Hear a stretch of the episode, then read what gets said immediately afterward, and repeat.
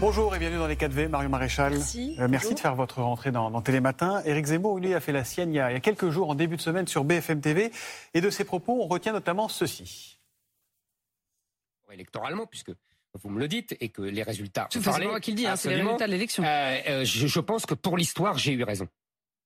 J'ai eu tort électoralement, mais pour l'histoire, j'ai eu raison. Quand vous entendez ça, vous lui dites quoi? Euh, Oui, tu as raison, Éric, ou détends-toi, descends un peu ton poney, tu as fait 7% à la présidentielle, tu as zéro député au suivant. Mais je crois que c'est l'exercice politique classique euh, que de mettre du temps à s'installer dans le paysage politique français. Enfin, je veux dire, si Éric Zemmour était arrivé dans l'élection et avait immédiatement gagné l'élection présidentielle, euh, c'eût été une, je veux dire, un, quasi miracle ambition, euh, quasiment sa politique. certitude à un Donc, je veux dire, moi, je crois que je, vois le verre à moitié plein plutôt que le verre à moitié vide. Étant donné qu'il est arrivé à 19% et qu'il a fini à 7%, les gens Ouais. se disent c'est une 19% déception. dans les sondages et 7% Et, et c'est faits. raté. Moi, ce que je vois, c'est un parti politique qui, en six mois à peine, a réussi à obtenir 7% et à dépasser très largement les LR, le Parti Socialiste Mm. Des grands partis installés, et qui est le seul à surnager en dehors des trois grands blocs, finalement. Ça veut dire qu'Éric et je- Zemmour est, est aujourd'hui l'avenir de la droite nationale et à laquelle je- vous êtes tellement attaché je crois qu'en tout cas, le, je mieux crois que le parti, en tout cas, qu'il a de défendre une droite civilisationnelle, c'est-à-dire l'idée de mettre en priorité la défense de notre civilisation, qui est la condition finalement de la garantie de la prospérité et de l'intégrité du territoire national, est juste. Voilà. Alors, est-ce que ça a été, euh, euh, comment dire, insuffisamment dit dans un mauvais contexte Mm. euh, Voilà. Enfin, ça, c'est-à-dire évidemment, c'est le temps qui nous permettra de le savoir, mais je crois que il a en tout cas le bon positionnement. C'est lui qui reste à- le patron. Il n'y a pas de discussion là-dessus. ah bah de toute façon aujourd'hui il est le président du mouvement tout à fait et il continue le combat et nous continuons le combat avec lui et je suis sûre et là-dessus je, le- je- je partage son positionnement je crois que les faits nous donneront raison et les, les Français finiront par nous donner raison sur le moyen long terme. Sauf que les faits, c'est que le Rassemblement national, lui, a 89 députés. Euh, quel espace reste-t-il pour Reconquête aujourd'hui? Alors je ne crois pas qu'il faille se positionner par rapport au Rassemblement national ou aux, Républicains. Aujourd'hui, euh, Reconquête a une ligne qui est singulière, qui lui est propre.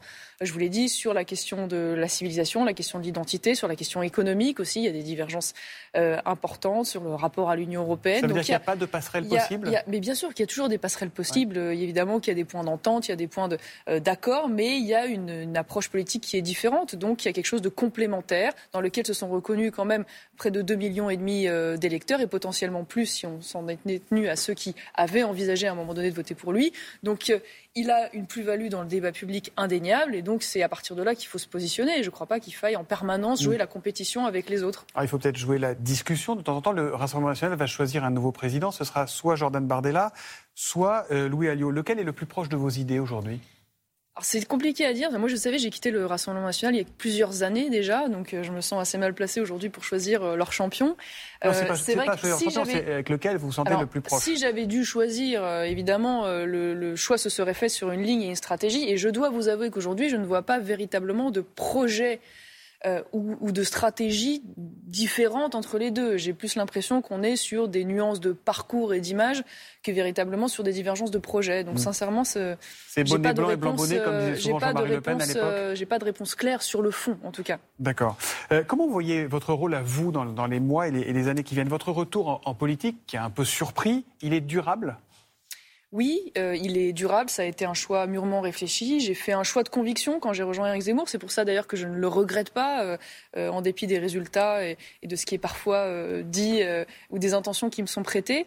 J'ai envie de contribuer à ce projet. J'y contribue déjà de manière très active en ayant participé à l'élaboration du programme des universités d'été qui vont avoir lieu cette, cette semaine et dont je précise quand même qu'elles sont un succès. Enfin, ça va être la plus grosse université d'été de tous les partis politiques. Il y a plusieurs milliers de personnes qui sont attendues le dimanche, plusieurs centaines de jeunes, plusieurs centaines de cadres, des intervenants extérieurs. Donc euh, il y a quand même une vitalité indéniable et une attente que je crois voir euh, euh, véritablement que à la Nupes, si je Mm. devais faire une comparaison. Et donc à partir de là, bon bah on a posé des fondations et on avance.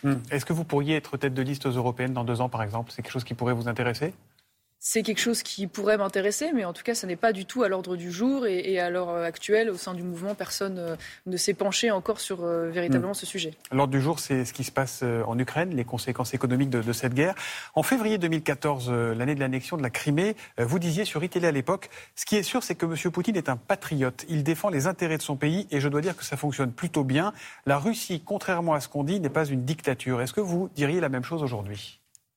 Mais si vous voulez, je ne reviens pas sur ce que j'ai dit pour une raison simple, c'est que oui, Vladimir Poutine défend les intérêts de son pays, donc à ce titre, il est un patriote russe, et de son point de vue, évidemment, sa cause est juste. Je ne dis pas qu'elle est juste au regard du droit mm. international, je ne dis pas qu'elle est juste au regard de la euh, morale euh, euh, ou de l'éthique, bien évidemment. Ce que je constate aujourd'hui sur la situation dans laquelle on est, c'est que, évidemment, tout en condamnant l'agression russe à l'égard de la Russie, ça, il n'y a pas de doute, je crois que nos gouvernants n'ont pas anticipé, nous ont pas suffisamment préparé aux, conséquences de leurs choix politiques. C'est-à-dire qu'ils sont dans une, ils ont été dès le départ dans une démarche d'escalade, de sanctions contre ah, sanctions. C'est quand même Vladimir Poutine. Ah, mais c'est lui qui a absolument déclenché ça. Ce que je veux dire, c'est que derrière, nous avons été dans une logique d'escalade de sanctions et de contre-sanctions que nous allons payer aujourd'hui très durement, on le constate sur le plan énergétique. Ça veut dire qu'on n'a pas le bon positionnement vis-à-vis de la Russie aujourd'hui? Ce que je veux dire, c'est qu'en tout cas, je ne suis pas sûr que le choix qui a été fait de la, course à l'échalote, de la surenchère, si vous voulez, plutôt que la voie diplomatique, a été la bonne solution. Pour une raison simple, c'est que non seulement... Mais il est un peu sourd à la voie diplomatique, Vladimir Poutine.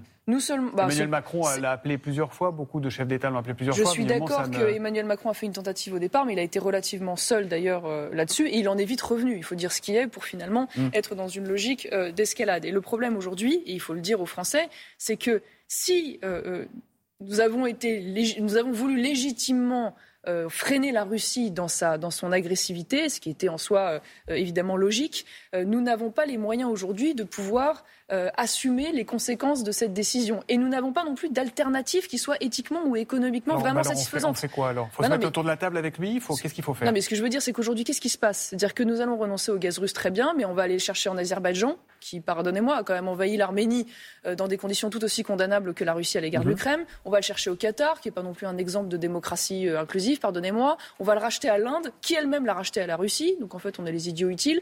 Ou alors. On rachète le pétrole raffiné à l'Inde. voilà. Ou alors, exactement, on, on achète du gaz liquéfié aux États-Unis avec un prix euh, évidemment euh, beaucoup plus important. Mais ça veut dire quoi Que vous dites qui est du gaz de, gaz de schiste et qui en plus euh, est un bilan carbone déplorable. Donc ce que hmm. je veux dire, c'est que à un moment donné, quand on prend ce genre de décision, c'est-à-dire qu'on décide d'aller dans des sanctions de plus en plus dures, de plus en plus fermes, avec des propos extrêmement virulents, euh, on en assume les conséquences et on dit aux Français attention, en revanche, nous n'avons pas de solution miracle et nous allons le payer très mm. durement. Est-ce que vous avez des doutes, vous, sur ce, que disent parfois les, Ukrainiens? Ce que peut dire euh, le président Zelensky qui dit là, euh, ces dernières heures, qu'il a repris des villes du côté de Kharkiv? Est-ce que vous avez des doutes sur le récit ukrainien de cette guerre?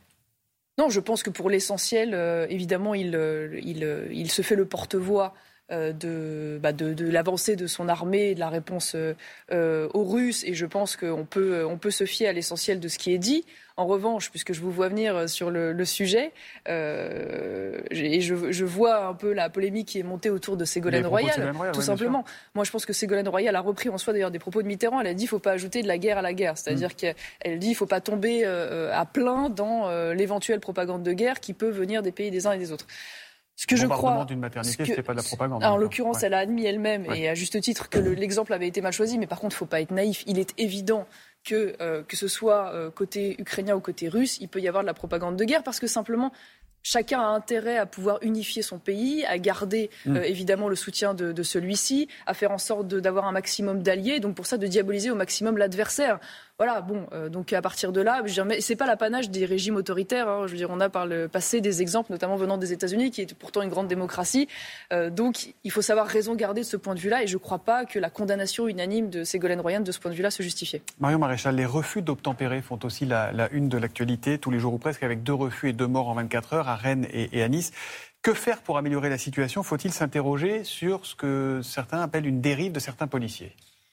Je crois que le terme est mal choisi parce qu'en fait, on, explique que finalement cet homme euh, ou ces hommes, parce qu'en l'occurrence il y en a eu, il y a eu deux quelques jours d'intervalle, seraient morts pour un simple refus d'obtempérer. Mais on ne parle pas de ça. On parle non seulement d'un refus d'obtempérer, mais également euh, d'une tentative d'assassinat en fait puisque c'est ça qui s'est passé. C'est-à-dire que non seulement ils ont refusé de répondre à la police, mais de surcroît, ils ont, pour les deux cas, euh, foncé sur les policiers. L'enquête le déterminera. ils les ont manifestement blessés. En tout cas, il y a deux faits des policiers blessés, donc ils ne sont pas blessés tout seuls. Et j'ajouterais euh, pour, euh, pour le cas. le premier cas qui est arrivé, qu'il s'agit d'un trafiquant de drogue, en plus multi-récidiviste, connu des services de police, il n'y a, pas la peine de mort pour les trafiquants de drogue, quoi qu'il fasse. Je ne dis pas cela, mais pardonnez-moi, cette jeune femme, cette jeune femme est morte, qui était la, passagère donc, de ce trafiquant de drogue. C'est tout à fait euh, euh, regrettable, bien évidemment, mais le principal responsable de la mort de cette jeune femme, ce n'est pas la police, c'est cet homme C'est cet homme qui a mis cette femme en danger parce que précisément il a refusé d'obtempérer, parce qu'il a foncé sur des policiers et qu'il les a mm. mis en danger. À un moment donné, euh, euh, euh, moi, pardonnez-moi, mais quand je vois ce genre de situation, oui, je suis du côté de la police et je comprends évidemment la réaction de protection, pas par principe, parce que les circonstances mm. montrent qu'on ne peut pas impunément foncer sur un policier et risquer non seulement de le blesser, voire de le tuer sans qu'il y ait une réponse. Voilà, donc je pense qu'il ne faut pas se tromper, il ne faut pas utiliser ces faits pour tenter de remettre en cause de manière générale le fonctionnement de la police, qui, je crois, l'essentiel du temps est tout à fait exemplaire. D'un mot, un seul mot, le CNR, Conseil national de. Euh, qui y croit? Qui y croit encore? Enfin, Je ne sais pas si vous avez eu des nouvelles des cahiers de doléances après les Gilets jaunes, euh, moi pas personnellement. Donc je pense qu'une fois de plus, c'est euh, une manière, si vous voulez, de détourner la démocratie représentative qui ne sied plus à Emmanuel Macron, puisque l'Assemblée n'est plus à sa main, pour donner un sentiment de pseudo-démocratie participative plus, plus à sa botte, si je puis dire. C'est un, un, grand coup de communication, mais moi j'y attends. J'en attends absolument rien, comme beaucoup de Français, je crois. Merci Marie Maréchal d'être venue dans les Merci Merci à vous.